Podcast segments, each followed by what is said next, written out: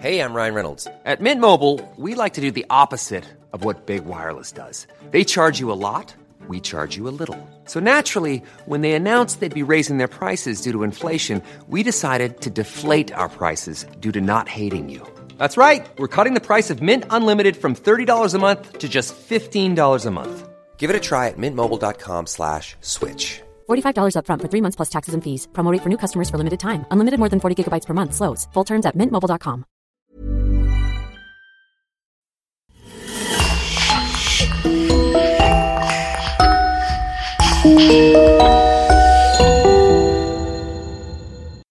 Bonjour et bienvenue à tous. L'épisode d'aujourd'hui nous a été proposé par Philippe Reynaud que nous remercions. Si vous voulez nous proposer de nouvelles histoires, n'hésitez pas à nous envoyer un message sur Facebook ou via la page contact de notre site web lecoinducrime.com. Aujourd'hui, nous allons poser nos valises à Dryden, une petite ville du nord-est de l'État de New York qui a connu un passé sombre de meurtres successifs. Neuf décès en trois mois, dont sept homicides, une série brutale et mystérieuse qui a secoué la communauté pendant plus de deux décennies vers la fin des années 80 et 90. Pendant cinq années très étranges, la mort a hanté cette petite ville où un fléau d'accidents de voiture, de suicides et de meurtres macabres n'a pas cessé. Comme s'ils étaient en proie à une démence ou à un esprit malfaisant. Au point que l'on a surnommé Dryden le village maudit. C'est tragique, incroyable et inimaginable ce que les résidents ont vécu. Est-ce une malédiction ou une simple coïncidence que tout cela arrive en si peu de temps et dans une zone aussi restreinte? Les habitants eux-mêmes sont restés sous le choc et n'ont toujours pas compris ce qui s'est vraiment passé. Ce passé douloureux est remis en surface dans une série documentaire à sensation en cinq parties diffusée sur Investigation Discovery et qui a débuté le 28 novembre 2017. Elle est intitulée Village of the Damned, Welcome to Dryden et qui ouvre ces vieilles blessures que les habitants de la région essaient désespérément d'oublier. D'ailleurs, ils n'ont pas beaucoup aimé revivre ces souvenirs douloureux ils ont peur que l'image de la ville se ternisse encore plus. Au-delà du sensationnel et du voyeurisme médiatique, nous ne pouvons que nous arrêter devant les faits. Alors, allons découvrir ce qui s'est passé.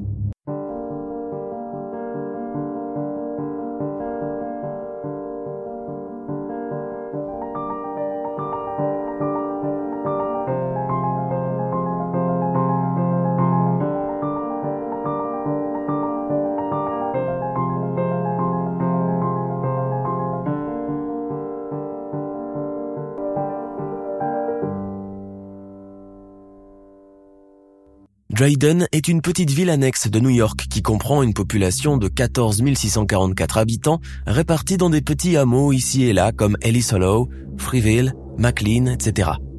Dryden se trouve dans le comté de Tompkins à Ithaca et c'est une communauté calme et paisible. Vivre à Dryden offre aux résidents une atmosphère de mélange rural et de banlieue de la ville. La plupart des résidents sont propriétaires de leur maison. À Dryden, il y a plusieurs parcs et une forêt majestueuse, un vrai paradis. De nombreux jeunes professionnels, d'universitaires et de cadres aiment y vivre pour la proximité de la ville, la tranquillité et la sécurité qu'ils y trouvent. C'est l'endroit idéal pour élever ses enfants. La plupart des habitants sont fiers de leur communauté vivant à l'abri du tumulte de la grande ville juste à côté. Tous des blancs conservateurs qui entretiennent un certain niveau de vie privilégié. Cette histoire commence juste avant Noël de 1989, pile le soir du 23 décembre à Ellis Hollow, un hameau de 150 familles, une communauté pastorale dont beaucoup vivent sur de grandes étendues, assez proches les unes des autres pour voir les lumières de décoration de Noël du voisin scintiller dans la nuit, mais suffisamment éloignées pour étouffer le son d'un cri ou d'un coup de feu. C'est dans cette communauté chaleureuse que vit Monsieur Harris et sa petite famille. Des gens adorables, une famille parfaite au dire des voisins. Warren Harris, qui a pour surnom Tony, est un directeur des ventes d'électronique âgé de 39 ans. Dolores Harris, sa femme connue sous le nom de Dodie, a 41 ans et est propriétaire de la boutique d'artisanat Grey Goose, un magasin situé à environ 50 mètres de la maison principale de la famille. Shelby, 15 ans, est une gentille jeune fille très vivante, membre de l'équipe de tennis du lycée d'Ithaca, et Mark, 11 ans, est lui un boy scout impliqué. Les jours qui précèdent Noël, comme chaque année, les Harris les passent à emballer des cadeaux et à décorer leur spacieuse maison de toutes les couleurs. Ce 22 décembre 1989, la maison scintille déjà et attire les regards des voisins envieux. Ce jour-là, l'alarme incendie se mit à sonner subitement chez les Harris. L'opératrice appelle la voiture de police patrouillant aux alentours pour aller voir ce qui se passe. Pour le policier, c'est un déplacement routinier. Comme 99% du temps, l'alarme s'est certainement déclenchée par mégarde. Il se dirige donc tranquillement vers la propriété des Harris. Il frappe, mais personne ne lui répond. Il ouvre la porte et pénètre dans la maison plongée dans un silence douteux. Il appelle, mais personne ne répond. Tout est calme dans le salon. La cuisine empeste l'essence, un bidon est jeté par terre. Le fil du téléphone est arraché, le policier commence à s'inquiéter. Il monte à l'étage, appelle encore une fois mais rien. Il ouvre la porte de la chambre parentale et là, il se retrouve nez à nez avec un cadavre calciné. Le policier de patrouille est dévasté.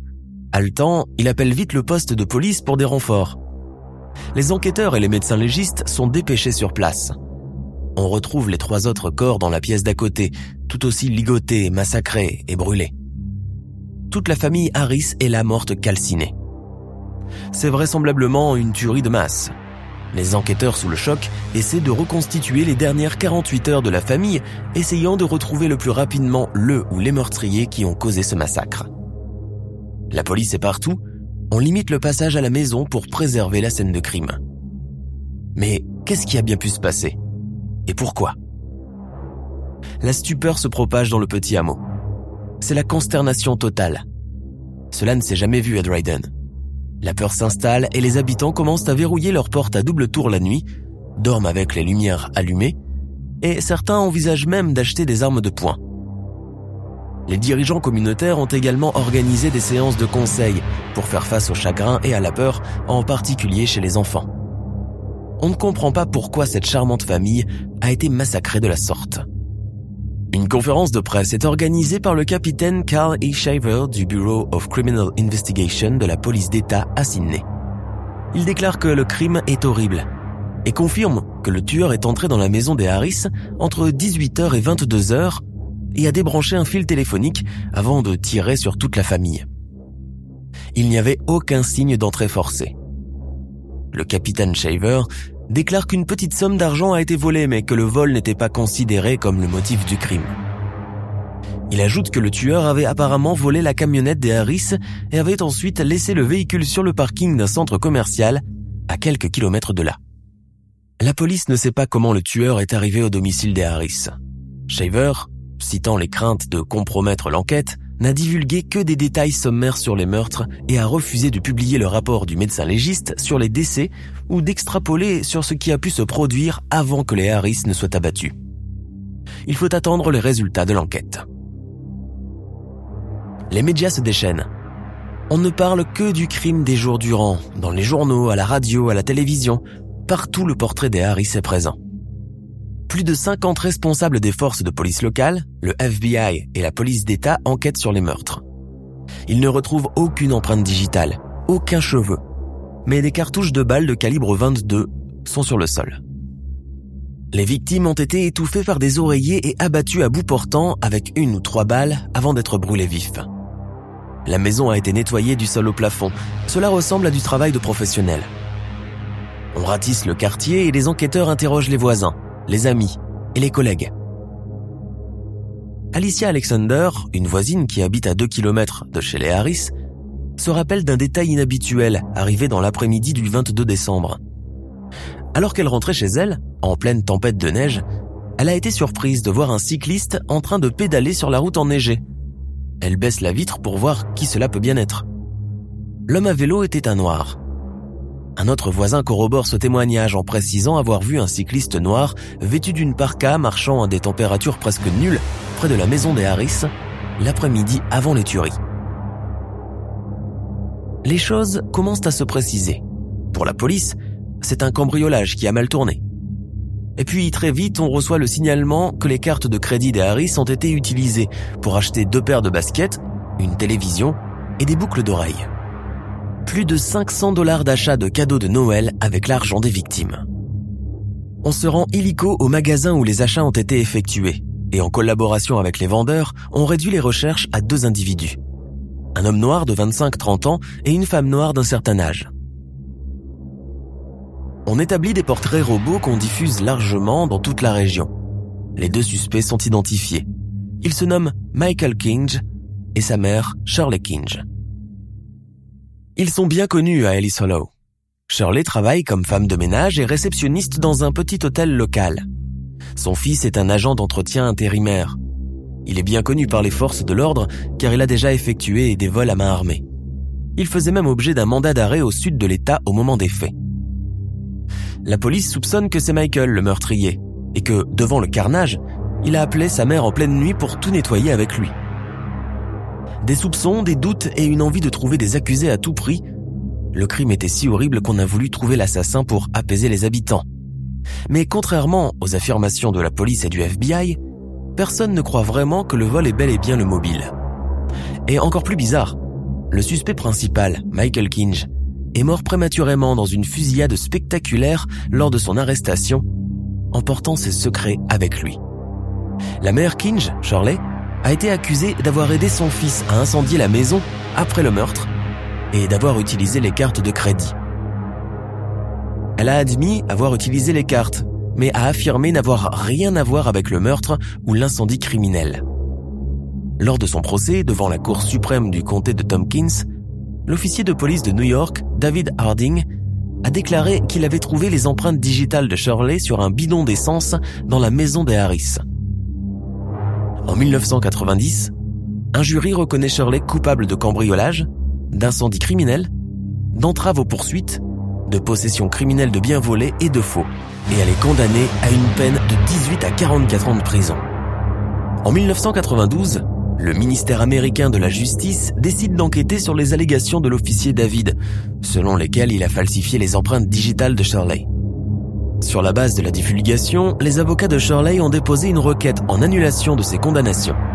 Shirley obtient un nouveau procès et sera libéré sous caution en août 1992. Charles Kinch ne plaidera coupable que d'un délit de contrefaçon. L'officier David Harding plaide coupable au parjure et admet avoir déposé des preuves dans le dossier de Shirley Kinge et dans d'autres affaires. Il sera condamné à 4 ans et demi de prison. En 2009, Shirley recevra 250 000 dollars en compensation de la part de l'État de New York. Elle décède en 2015 en conclusion, il s'avère que le meurtre des Harris n'a jamais vraiment été totalement résolu. Cette affaire reste un mystère et la rumeur encore plus tenace. Le seul fait qui soit confirmé est que le spectre de la mort vient de s'installer sur Dryden et compte faire encore plus de ravages.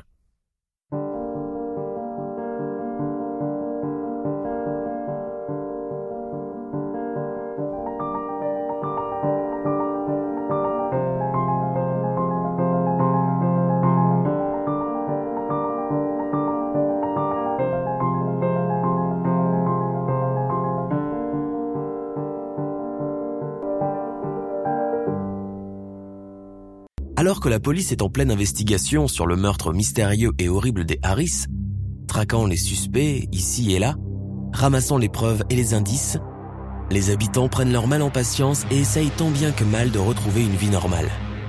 Mais c'était sans compter sur le destin implacable. Sans crier gare, un nouveau drame survient en simultané dans le petit hameau paisible de Lansing, juste à côté. Ce 2 février 1990, en pleine tempête de neige, Alisa Maybush, une jolie petite fille de deux ans, disparaît mystérieusement près de la porte de sa maison. Mais que s'est-il passé encore? Comment une chose pareille peut-elle arriver à Dryden? Christine Lane, une jeune femme âgée de 24 ans, est une maman comblée. Elle adore sa petite fille Alisa. Un petit bout de chou aux yeux bleus et aux mèches blondes. Depuis la naissance d'Alisa, Christine ne vit que pour sa fille, elle passe tout son temps avec elle. Ce jour-là, elle l'avait habillé joliment d'une combinaison de neige rose, prévoyant de l'emmener, Alisa et le chien, pour une promenade revigorante à travers la forêt avoisinante. Christine sort d'abord les sacs poubelles et laisse sa fille sur l'allée devant l'appartement. Elle ne détourne les yeux que pour cinq minutes, le temps de prendre les sacs dans la cuisine. Christine sursaute. Alisa n'est plus là. Elle la cherche partout, dans et autour de la maison, l'appelle, mais rien. Alisa vient de disparaître subitement et tragiquement. Elle lui a demandé de l'attendre juste là pourtant. Christine suffoque. Il n'y a plus aucune trace de sa petite fille chérie, elle a juste retrouvé une des mitaines roses de la combinaison jetée par terre. Elle appelle la police. Venez vite, ma petite fille vient de disparaître. Retrouvez-la moi. Les policiers arrivent, cherchent partout mais ne trouvent rien. Ils font le tour du voisinage. Personne n'a vu la petite fille. Bizarre. Un petit bout de deux ans ne peut pas aller bien loin pourtant. La maman est là prostrée à fumer cigarette sur cigarette. Les enquêteurs sont dubitatifs, ce n'est pas vraiment le comportement d'une maman qui vient de perdre son enfant dans la tempête. Elle semble calme et accablée, mais pas en crise. Malgré ce détail, les policiers ne se formalisent pas. Le choc émotionnel peut se vivre différemment selon les personnes. Mais c'est leur boulot de se poser des questions, et Christine semble fébrile. Peut-être qu'elle a peur de quelqu'un ou qu'elle protège quelqu'un. Il pose les questions habituelles sur la situation familiale. Christine est séparée du père d'Alisa, un certain Greg Bush qui travaille à l'usine. On part le chercher. On lui apprend la disparition de sa petite fille.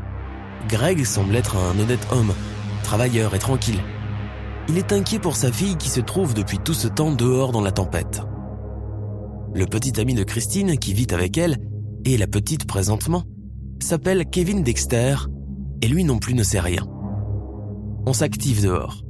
Il ne faut pas perdre de temps et retrouver Alisa avant la tombée de la nuit. Les bénévoles, les voisins et les policiers organisent des battues dans la forêt. On fouille tous les bois d'à côté. On cherche partout dans les environs de la maison. On sillonne toute la région à bord d'hélicoptères.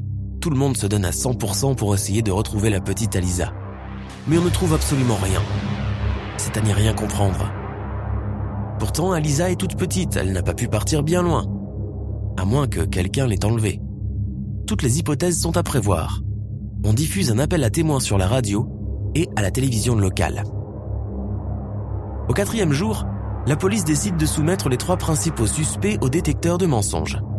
Christine, la maman, Greg, le papa, et Kevin, le petit ami de Christine. Dans la plupart des cas, ce sont des proches qui sont derrière la disparition des enfants. Mais cela ne donne rien. Ils le passent tous haut la main. Le FBI rejoint l'enquête et on ouvre une ligne téléphonique spéciale pour recueillir des témoignages. Beaucoup d'appels sont reçus. On voit partout des petites filles en combinaison rose, des tonnes de pistes à vérifier. Toutes fausses. Toutes qui ne mènent nulle part. Du temps perdu. Les médias relatent l'affaire qui devient nationale et on commence à parler d'une malédiction qui s'abat sur Dryden. Les journaux, la radio, la télévision, tous s'y mettent. Puis ensuite, tout de go, Christine signale avoir reçu un colis par la poste. À l'intérieur se trouve l'autre mitaine d'Alisa, celui de la main gauche. Donc, c'est un kidnapping. Quelqu'un a enlevé la petite fille et voulait entrer en contact avec la mère. Dans quel but? Alisa est toujours en vie? Veut-on négocier une rançon? Tous les espoirs renaissent, mais aussi les suspicions. Les policiers trouvent cet envoi de moufles douteux, un peu trop mis en scène. Comme si on voulait faire croire à un enlèvement, comme si on voulait manipuler les recherches. C'était trop flagrant. Dans un appel télévisé, en larmes, Christine s'adresse aux ravisseurs de sa fille. Elle les supplie de la lui rendre avant son anniversaire qui arrive bientôt. C'est très émouvant. Les gens ont pitié de cette mère qui a perdu son enfant. Mais un témoin a vu Christine poster elle-même un colis. On convoque Christine au poste de police et on la confronte. Devant le fait accompli, elle n'a pas d'autre choix que d'avouer. Elle admet que toute son histoire est un mensonge. Christine avoue à la police en larmes qu'elle a trouvé Alisa étouffée dans son berceau et a caché le corps. Elle a pris peur et n'a pas voulu qu'on la prenne pour une mauvaise mère, alors elle a imaginé tout ça. Elle a menti pendant des semaines et a mené en bateau tout le monde. Même son petit ami n'a pas compris pourquoi elle a fait ça. Le 15 février, Christine conduit les enquêteurs jusqu'au corps de la petite Alisa. Elle l'avait enterré dans les bois à 800 mètres de chez elle, dans une zone boisée enveloppée de sacs à ordures. L'autopsie effectuée par le médecin légiste du comté d'Onondaga a montré que la cause du décès du bébé était l'asphyxie par suffocation.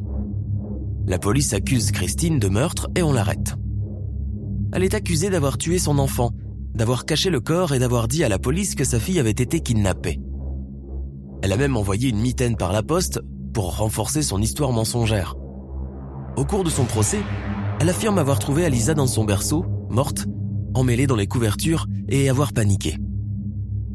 Au cours des délibérations, les jurés ont établi que c'était plutôt un acte imprudent qu'un acte intentionnel. La juge du comté de Tompkins, Betty Friendler, la reconnaît coupable et la condamne à une peine de prison à perpétuité d'une durée indéterminée de 5 à 15 ans pour homicide involontaire coupable au deuxième degré. Un an pour entrave à l'administration gouvernementale dans le cas du deuxième degré et trois mois pour avoir faussement signalé un incident dans le troisième degré. Les peines devaient être exécutées simultanément. Christine pleure avec hystérie pendant la lecture du verdict, mais elle reste silencieuse alors qu'on l'emmène menottée à la prison du comté de Tompkins pour purger sa peine. Elle est libérée en 2000 et quitte définitivement la région de Dryden. C'est une tragédie de plus qui venait de frapper en plein fouet la ville de Dryden, et ce n'est pas encore fini. Pendant l'été 1993, à Freeville, dans le comté de Tompkins, à Ithaca, toujours à Dryden, Colin Mouma vient d'avoir tout juste 20 ans. L'âge de l'insouciance et des choix de l'existence. Elle vient d'obtenir son diplôme universitaire et rêve de commencer une nouvelle vie pleine de promesses. Elle prend d'emblée de grandes décisions, entre autres celle de rompre avec Paul Jackson Jr., son petit ami de 26 ans. Elle connaît Paul depuis le lycée et elle commence à se sentir coincée dans une relation sans ambition. Paul était du genre renfrogné et silencieux et Colline, encore jeune, voulait aller de l'avant et croquer la vie à pleines dents. Colline trouve un nouveau boulot, se met en colocation avec son ami et collègue Kirsten Clark et se met à flirter et sortir avec son autre ami de toujours, Scott Hume, 26 ans, lui aussi gentil, serviable et marrant. C'était le début d'une nouvelle idylle apparemment, mais Paul Jackson refuse la séparation imposée par Colin et noie son chagrin dans l'alcool et la drogue. Il ne s'accommode pas avec cette nouvelle situation et veut récupérer Colin à tout prix. Le dimanche 14 août, en début de matinée, le nouveau petit copain de Colin, Scott, arrive dans le nouvel appartement des filles, au Conlex, appartement 16, du complexe au 12 Lake Street. Les filles viennent d'emménager ensemble et ont besoin d'aide pour le rangement. Les rideaux ne sont pas encore accrochés et les cartons empaquetés pas encore ouverts. Il va falloir s'y mettre. Mais ce matin-là, il fait très chaud et d'un commun accord, ils décident de prolonger la grasse matinée encore un petit peu. Ils se mettront au travail plus tard. Scott pousse la porte du pied et s'allonge sur le canapé. Ils se rendorment tous presque instantanément. Paul Jackson, habitant à quelques mètres de là, au 461 W Dryden Road, remarque l'arrivée de Scott et devient fou. Depuis sa rupture avec Colin, il ne peut s'empêcher de l'espionner de loin. Crevant de jalousie et ne voyant plus que rouge, la colère l'emporte. Il s'empare d'un couteau de cuisine et court à l'appartement des filles. Il franchit la porte d'entrée non verrouillée, trouve Scott Hume endormi sur le canapé et le poignarde au cœur. Kirsten Clark, la colocataire, ouvre les yeux juste au moment de l'acte criminel. L'horreur personnifiée, Paul la regarde avec des yeux pleins de haine un court instant, puis prend la fuite. Kirsten est secouée. Elle vient d'être témoin du meurtre de son ami Scott. Elle appelle Colin Mouma, toujours assoupi dans la chambre à côté, et téléphone au secours. Mais c'est trop tard. Scott est déjà mort. Paul rentre chez lui dans un état second. Il sait qu'il vient de commettre l'irréparable et veut s'enfuir au loin. Mais sa famille, apprenant les faits, va le convaincre de se rendre et d'affronter la justice. Une heure après le meurtre, Paul, son père et son frère se rendent au département du shérif du comté de Tompkins. Il vient se rendre de son plein gré. La police met les menottes à Paul, lui lit ses droits et l'inculpe du meurtre pour homicide involontaire sur son ami Scott Hume. C'est la consternation. Que du gâchis. Un jeune homme qui meurt et un autre qui va en prison, ça n'a aucun sens.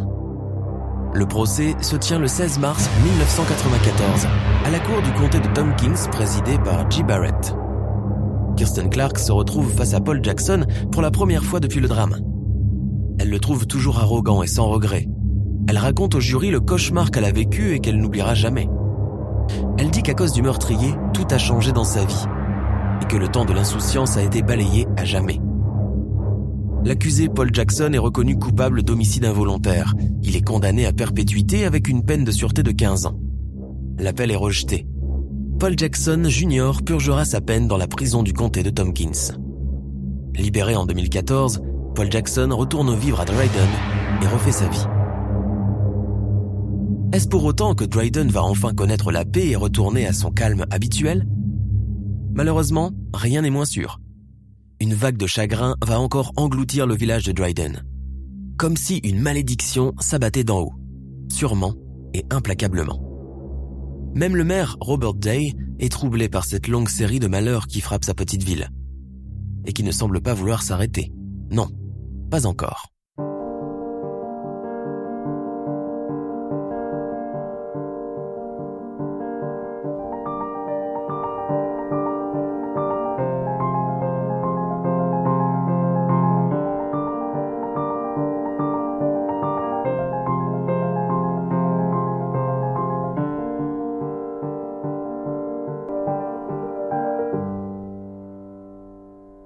Personne n'a pu prévoir la violence qui va éclater au domicile des stars ce 30 décembre 1994.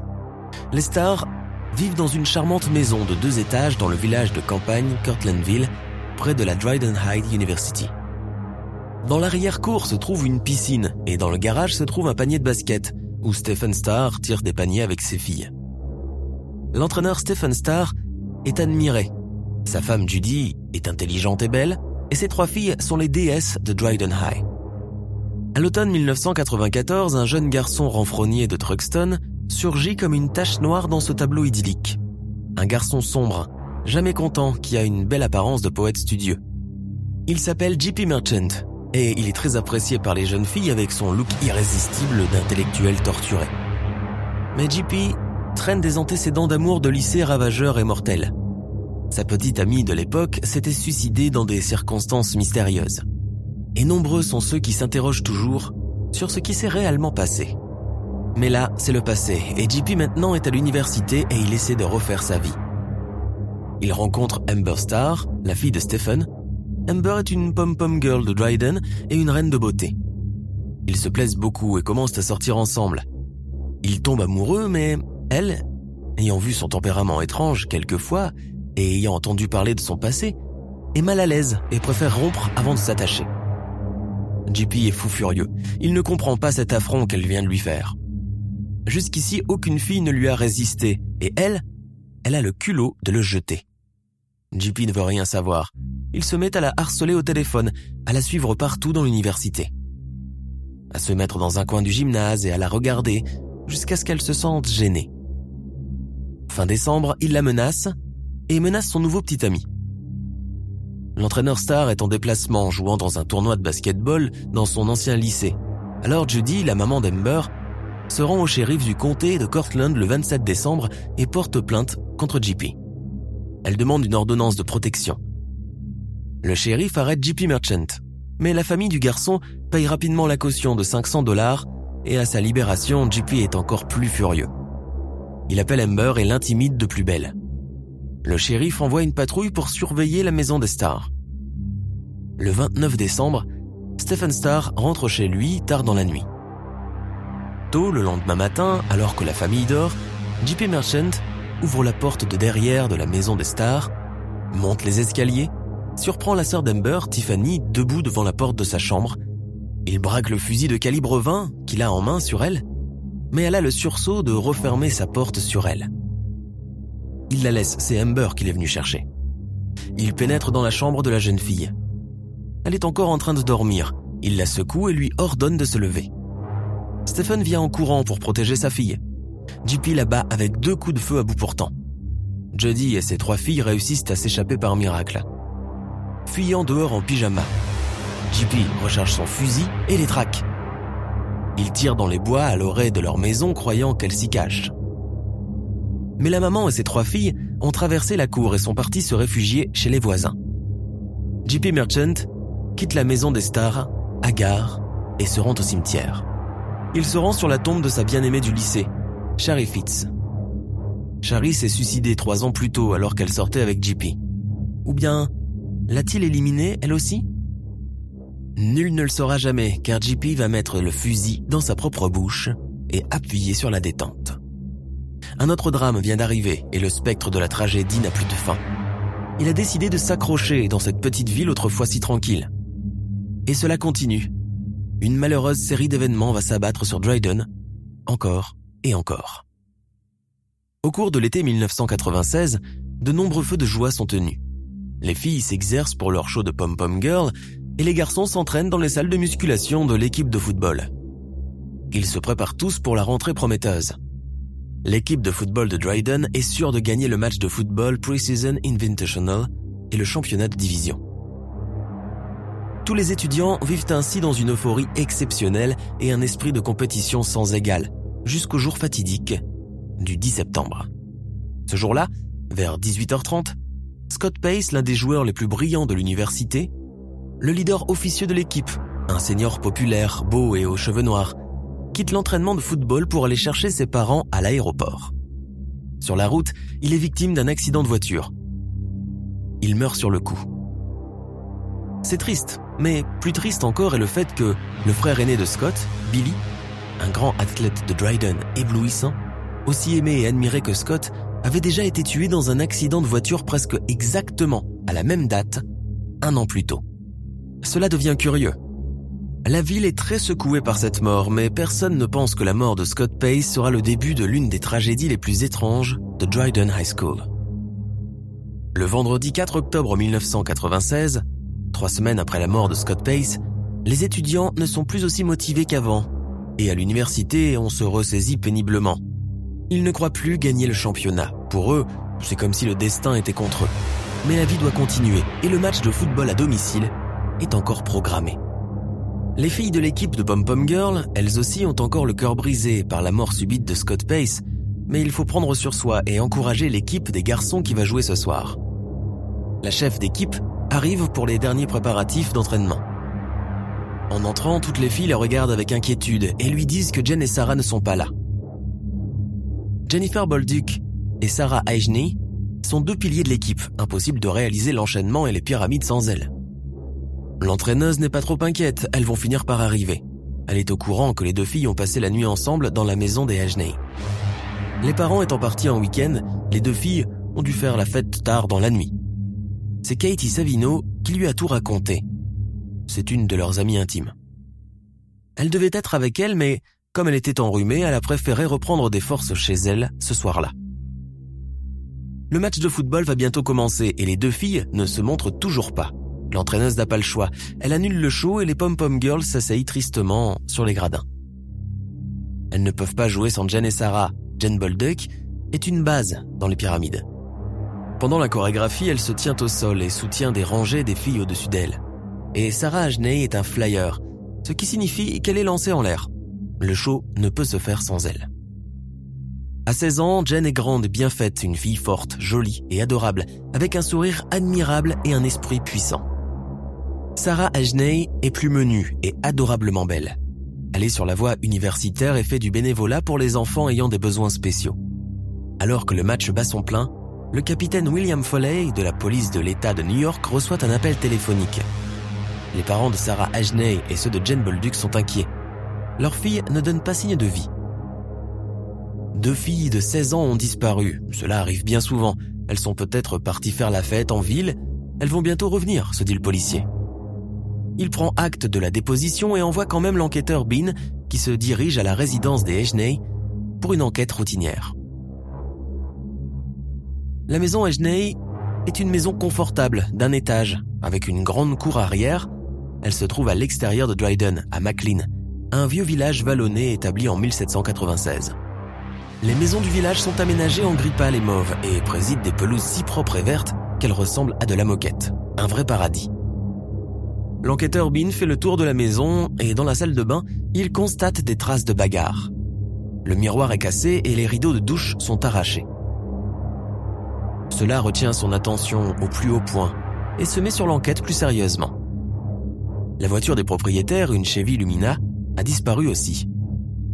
On la retrouve abandonnée à environ 11 km de la maison dans un parking de la Cortland Line Company, un fabricant bien connu d'équipements de pêche à la mouche on ordonne à un sergent en uniforme d'ouvrir le coffre de force.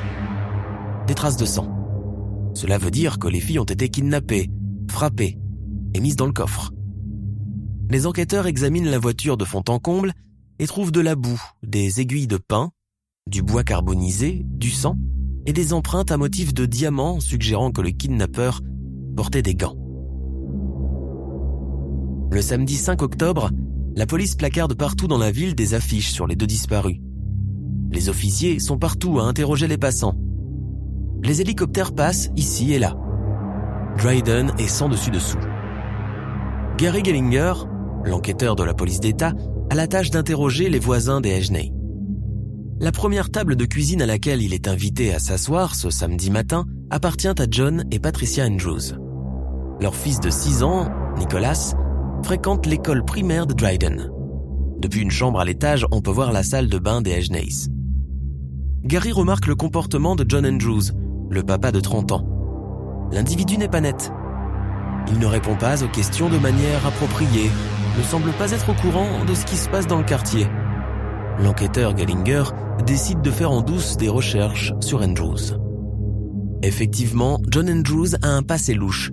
Lorsqu'il était à l'Air Force, dans sa base allemande, il a à deux reprises enfilé un masque de ski et des gants et attaqué violemment des jeunes filles blondes du voisinage. Reconnu coupable de la deuxième agression, il a été remercié de façon déshonorante et renvoyé. À son retour, il trouve un travail à l'usine grâce à sa mère et achète une maison à McLean, s'y installe avec sa femme Patricia et son fils Nicolas. Un an plus tard, en août 1996, les Ashney achètent la maison voisine des Andrews. Cela va titiller John, qui devient vite obsédé par la belle Sarah Ashney, la jolie blonde de 16 ans. Qu'il ne va plus cesser des pieds par la fenêtre, comme un vrai prédateur qui attend son heure. Andrews, le mari et le papa bien rangé, a-t-il franchi les limites et accompli l'irréparable? Certains endroits ne semblent pas être le genre d'endroit où l'on s'attend à trouver de la violence, la mort et les forces malignes. Dans nos rêves, il y a toujours une couverture chaude de sécurité. Mais parfois, les événements nous laissent chancelants. C'est ce qui arrive alors à Dryden. L'équipe des Pom-Pom Girls devient nerveuse. Toutes les filles sont sous tension. Elles croient que ceux qui ont kidnappé leurs amis visent toutes les Pom-Pom Girls de la ville. Elles ne dorment plus et s'enferment à double tour. La psychose est générale, les médias en rajoutent et toute la ville de Dryden se sent stigmatisée. Les autorités poursuivent la recherche des corps des deux jeunes filles dans les bois et les arbustes envahis par la végétation dans quatre comtés du centre de New York, et la police continue son enquête. Elle réduit le nombre de suspects à quatre. Le voisin des Ashney, John Andrews, premier suspect, et trois autres. Le dimanche 6 octobre vers 22h, un appel arrive au poste de police, comme des centaines d'autres appels. C'est une femme d'une trentaine d'années qui s'appelle Anne Exleben, et elle détient la clé qui résoudra toute l'affaire. Anne est une brune, agréable, éditrice d'annuaire et membre de l'équipe de softball de Dryden High. Elle est affligée par la disparition de Jen et Sarah, mais elle appelle pour autre chose. Anne a découvert quelque chose de louche dans son chalet de montagne et en informe immédiatement les autorités. Elle explique aux policiers qu'elle est son fiancé Bruno Couture, son propriétaire d'un chalet à Hot Selig. Vendredi dernier, un de leurs amis, Marcus Hutcheon, était monté pour y passer le week-end. Mais à son arrivée, il a remarqué une grande flaque de sang sur le sol. Les officiers de Cortland se rendent à pas de course au chalet et constatent effectivement des taches de sang partout et des morceaux de corps aussi, éparpillés dans le chalet. C'est bien là où le massacre a été perpétré. Jen et Sarah ont été massacrés là, à 50 km de chez elles. Ils interrogent Marcus, puis Bruno, puis Anne, la fiancée de Bruno. Ils constatent que les trois amis sont tous de bonne foi. Ils habitent McLean, le village des deux pom-pom girls. Et ça ne peut pas être une coïncidence. Les enquêteurs leur demandent s'ils connaissent les deux filles disparues et s'ils vivent à côté de chez elles. Anne spontanément répond que oui et que son frère est un voisin direct des Ajney. Comment s'appelle son frère? John Andrews, le voisin obsédé par la jeune Sarah. Tout s'éclaire. La police arrête John Andrews le lundi 7 octobre à son travail. En garde à vue, il va rapidement tout avouer. Oui, c'est lui qui a tué les deux filles. Petit à petit, les policiers reconstituent les faits de ce crime horrible. Andrews raconte que trois jours plus tôt, le jour où les filles ne se sont pas présentées au match de football, c'était lui qui les en avait empêchées. Vêtu d'un t-shirt et d'un jean sombre, il se met en action. Il sait que les parents ne sont pas là. Il a suffisamment épié la famille pour être au courant qu'ils sont partis en week-end, laissant leur fille toute seule. Il se lèche les babines. C'est le moment tant espéré. Il passe sous la porte du garage des Ajney, coupe les fils du téléphone, se met un masque de ski marron et des gants en caoutchouc jaune, du genre que les gens portent pour laver la vaisselle, et se faufile jusqu'à la maison. La porte de la cuisine n'est pas fermée. Il entre et se dirige vers la chambre de Sarah. Que faut-il dire de plus? C'est dégoûtant et ignoble. Sarah et Jennifer sont bientôt piégées dans le coffre de la Lumina. Le trajet jusqu'au chalet d'Otselik a duré une heure, sans doute une éternité pour les filles. Un vrai calvaire, sentir chaque moment de la route sinueuse et chaoteuse. Ils passent devant une ferme, le chien du fermier qui aboie. Elles sont là, entassées dans ce minuscule coffre. Elles prient, elles pleurent. Avait-elle encore de l'espoir de s'en sortir vivante? On ose imaginer leurs sentiments en ce moment difficile. La cabane et son étang sont à environ un kilomètre de Wright Road à Otselik, à la lisière de la forêt d'État de Muller Hill. À un moment donné, John Andrews allume un feu de joie. À un autre moment, il torture les filles. Il coupe Jen et Sarah en petits morceaux. Il redescend ensuite Wright Road, jetant des parties du corps sanglantes par la fenêtre tout au long de la route il se dirige vers un terrain pour déposer des morceaux encore et encore. Il se saisit d'huile de moteur et s'en enduit sur lui-même, le siège avant et le tableau de bord pour dissimuler des indices, et laisse la voiture à Cortland Line Company. Il jette les gants jaunes dans une poubelle. L'horreur absolue. Les procureurs du comté de Tompkins sont absolument sans voix. L'ancien aviateur militaire qui a vécu à côté des Hejney pendant environ un an John Andrew est vite inculpé de 26 chefs d'accusation, notamment de meurtre, d'agression sexuelle, de cambriolage et d'enlèvement. L'acte d'accusation du grand jury du comté de Tompkins l'accuse d'avoir abusé sexuellement, torturé et finalement tué les deux jeunes filles de 16 ans, dont les parties du corps ont été retrouvées éparpillées sur la route depuis la cabane isolée où elles auraient été tuées et démembrées. Andrews fait face à la peine de mort dans cette affaire qui a choqué les habitants de Dryden, ainsi que beaucoup de gens dans une grande partie du nord de l'État de New York. Le samedi de novembre, un jour après avoir été inculpé, contre toute attente, la nouvelle tombe comme un coup près. Les responsables de l'application des lois annoncent que John B. Andrews s'est pendu dans sa cellule de prison. Il est parti en lâche, refusant sa condamnation dans un procès. Le shérif du comté de Tompkins Emery Guest, déclare que les surveillants n'ont rien vu venir. Andrews était contrôlé toutes les 15 minutes. On le retrouve pourtant pendu dans sa cellule de prison avec les lacets de ses chaussures. Le suicide a apporté plus de choc, plus d'incompréhension, mais une certaine mesure de soulagement aux citoyens de Dryden. À présent, la ville et sa succession de morts attirent beaucoup d'attention dans les médias, où l'on l'appelle désormais le village des damnés. La dernière tragédie des Pom-Pom Girls a été très suivie. Les habitants se sentent désormais hantés, diabolisés. Le 11 juin 1999, la malédiction sur les Pom-Pom Girls se poursuit quand une camarade de classe des deux victimes, Jen et Sarah, Cathy Savino, âgée alors de 19 ans, décède à son tour dans un accident de voiture. Lorsque la nouvelle de sa mort est diffusée dans la région, c'est la stupeur générale. La troisième Pom-Pom Girl, vous vous rappelez? Celle qui avait échappé à la mort en ne se rendant pas chez Sarah Ageney le soir de la tragédie. Cheryl est grande et mince, avec de beaux yeux foncés et profonds, des sourcils noirs et des cheveux noirs tirés haut en queue de cheval. De longues mèches tombent sur son front alors qu'elle est assise très droite sur son tabouret, ses omoplates étroites reculées avec élégance. Elle n'a que 19 ans et tout le poids du monde est sur ses épaules. Les deux filles étaient amies, Cheryl partait pour la Californie le lendemain, alors Katie a fait la fête avec elle dans un bar à Cortland. Le bar a refusé de servir les jeunes filles, car elles n'avaient pas l'âge légal pour boire, mais elles ont contourné et ont bu de l'alcool servi à leurs amis. Vers 2 heures du matin, ils étaient tous ivres. Cheryl était la plus consciente alors elle a pris le volant. Cheryl avait déjà perdu tout sens de l'orientation, mais a consciencieusement pris la route que Cathy lui a dit de prendre. Une minute plus tard, ils ont été heurtés par un camion. Un camion sorti de nulle part. La voiture a traîné quelques centaines de mètres sous le camion, puis a pris feu. Katie a été tuée au moment où le camion les a heurtés. Il y avait des flammes partout. Le chauffeur de camion a fait sortir Cheryl. Au moment où elle est sortie de la voiture, la voiture a explosé. Katie était encore dedans. Tout s'est passé si vite. Liz, la maman de Katie Savino, une petite femme aimable et sage. Malgré la douleur, elle dit qu'elle ne peut pas punir Cheryl Taylor. Elle se souvient que lorsque Katie postulait dans les collèges, L'un de ses essais parlait de s'asseoir aux funérailles de Scott Pace et de tenir les mains de Jen Bondero et Sarah Ageney. Liz Savino aimait penser que la vie de Katie n'a pas été vaine. Et elle pense que si Cheryl s'en sort, elle enseignera aux autres jeunes une leçon bien plus utile et leur dira de ne pas monter dans une voiture avec quelqu'un qui a bu. Liz et son ex-mari, Jim Savino, en collaboration avec le procureur de Cortland, demandent donc que Cheryl soit libérée de prison dans six mois et entame une période de probation de cinq ans. Cheryl a donc été libérée pour poursuivre des cours au Tom King's Cortland Community College de Dryden.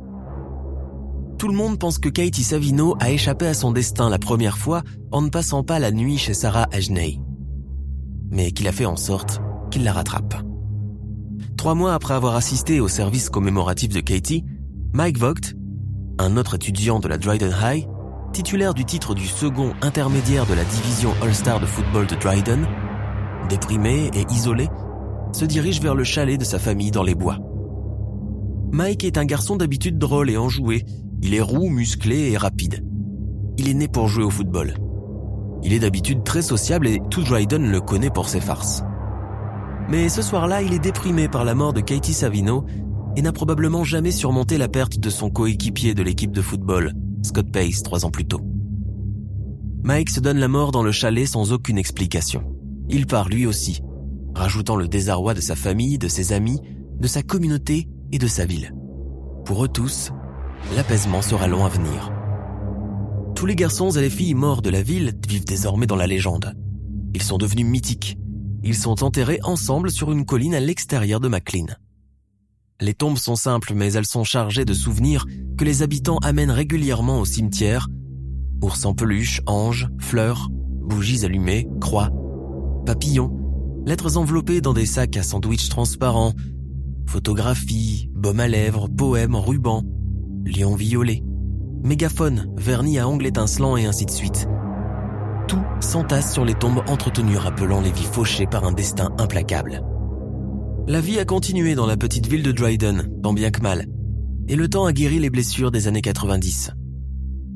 Les cicatrices subsistent, mais aujourd'hui, la ville est plus connue pour sa position de free zone que pour ses tragédies. Aujourd'hui, un jardin commémoratif, des bourses d'études et une marche de collecte de fonds rappellent encore une époque sombre que la ville essaie tant bien que mal de dépasser. Ne voulant plus être stigmatisée, ne voulant plus être maudite. Nous sommes à la fin de notre émission du jour. N'hésitez pas à écouter les autres émissions du podcast et à prendre 5 secondes pour nous laisser un 5 étoiles sur iTunes. C'est vraiment très important pour nous. Vous pouvez aussi vous abonner pour ne pas rater les prochains épisodes et nous suivre sur Facebook pour nous en proposer de nouveaux. Merci et à bientôt. Planning for your next trip?